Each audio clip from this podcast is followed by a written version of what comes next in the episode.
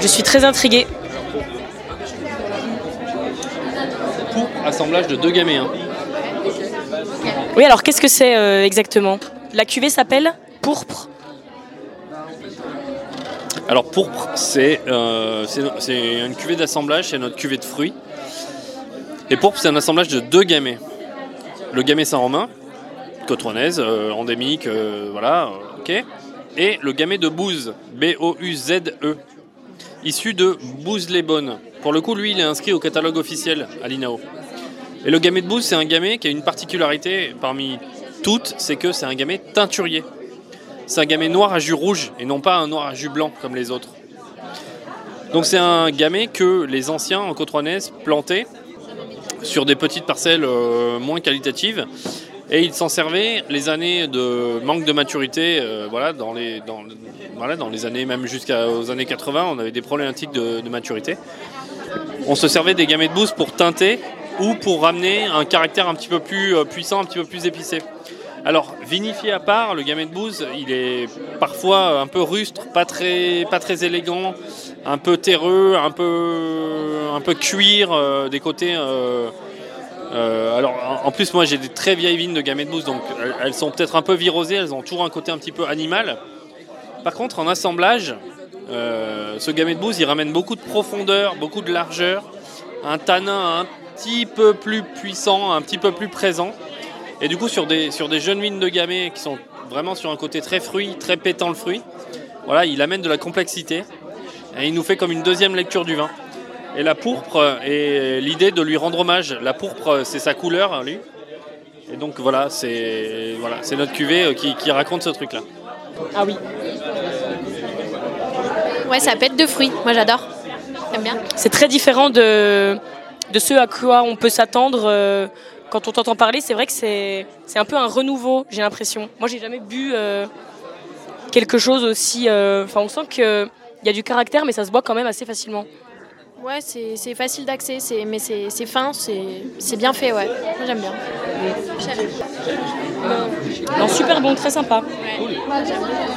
Et euh, vous avez d'autres choses euh, sous le coude? Ouais, regarde, j'ai la cuvée Ligère ici. Alors Ligère, c'est nos 100% Gamay Saint-Romain. C'est des vinifications qui rendent vraiment hommage au Gamay Saint-Romain parce que c'est des grappes entières, donc il n'y a pas des grappages là-dessus. C'est 100% de parcelles issues du coteau de Montplaisir, qui est justement le coteau dont je parlais tout à l'heure, qui est un magnifique coteau euh, en Bière-Loire, dont Jancis Robinson, qui est une grande dégustatrice du vin, qui a écrit The Oxford Companion of Wine, parlait déjà en 1977 quand elle a écrit son premier atlas mondial du vin. Et elle citait le coteau de Montplaisir en côte Donc je pense qu'il y a un truc euh, vraiment là-dessus. Donc c'est un coteau très sableux, avec des veines d'eau euh, enfouies euh, qui donnent à ce coteau une verdeur un petit peu particulière alors qu'il est plein sud. La particularité de, cette cuvée-là, c'est un petit peu son côté, euh, cette jolie salinité qui traverse le vin, qui lui donne une trame très lisible, très salivante, très goûtue, qui porte un fruit noir et une épice assez, voilà, assez, assez présente, mais assez digeste quand même. C'est super bon. Ça te plaît Ah ouais. Ça Ah oui, peu- le, le côté verdure, je, je l'ai, ouais. Un peu d'austérité, tu vois. Ouais, ouais, ouais. C'est des vins qui s'attendent ou c'est des vins qui se mettent en carafe facilement? C'est des vins qui vont très bien sur la gastronomie? C'est pas toujours, euh, pas toujours hyper facile à boire tout seul. Par contre, c'est des cuvées voilà, d'élégance, de puissance, de fruits, de complexité.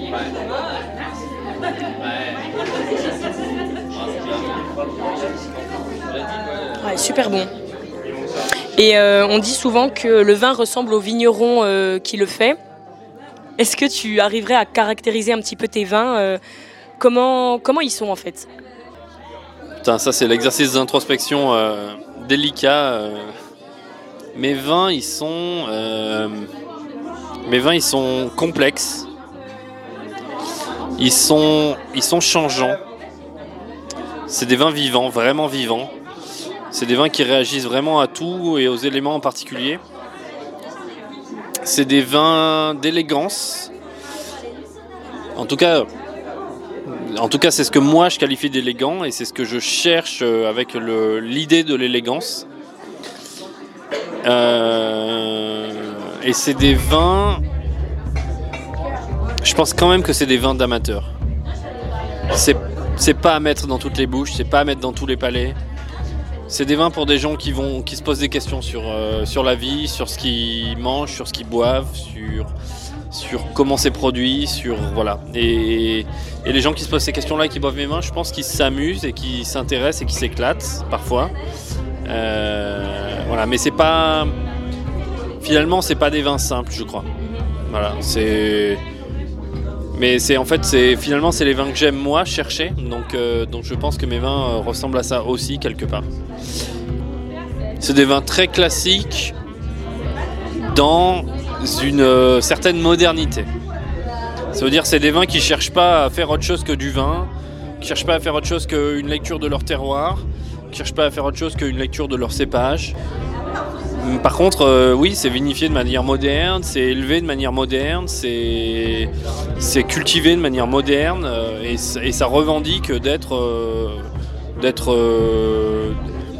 d'être dans l'air du temps pleinement, voilà. Mais sans dire euh, tiens on fait un truc euh, complètement barré, complètement nature, complètement euh, voilà. Moi je dis non, je fais des vins de terroir, tu vois, je fais des vins identitaires du lieu où ils sont produits, avec des techniques très anciennes, très basiques, très très paysannes, très bon sens mais très moderne. Voilà, utiliser les plantes pour soigner les plantes, regarder les cycles lunaires, faire des élevages longs dans des contenants assez nobles.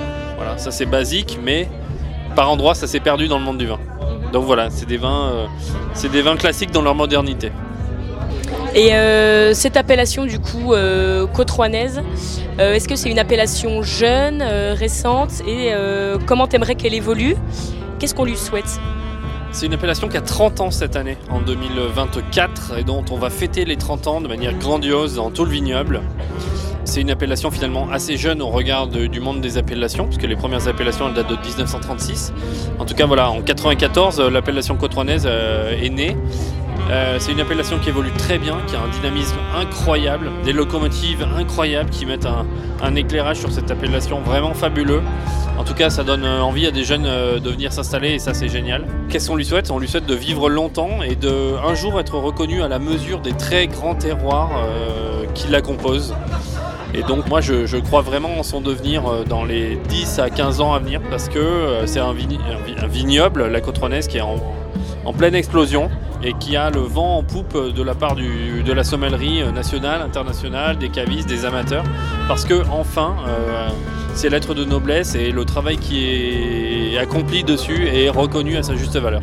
Merci. Et dernière question, je change de sujet. Est-ce que tu peux me dire ta musique préférée? Waouh, ma musique préférée, c'est compliqué. Euh, le jazz, sans aucun doute, et des jazz à nouveau très cérébraux et très modernes, sans doute. C'est marrant, on m'a demandé ça il n'y a pas longtemps là, pour, euh, pour l'inscription au salon La Levée de la Loire, où cette année ils travaillent sur euh, quelle est votre playlist vigneronne. Et donc moi j'ai cité un trio qui s'appelle Edgebands Svensson Trio, donc un jazz nordique assez, assez tellurique, avec des sons euh, de piano et de contrebasse complètement fous, mais aussi des distorsions et des endroits qui t'emmènent euh, qui t'emmènent les tripes avec la musique. Merci beaucoup.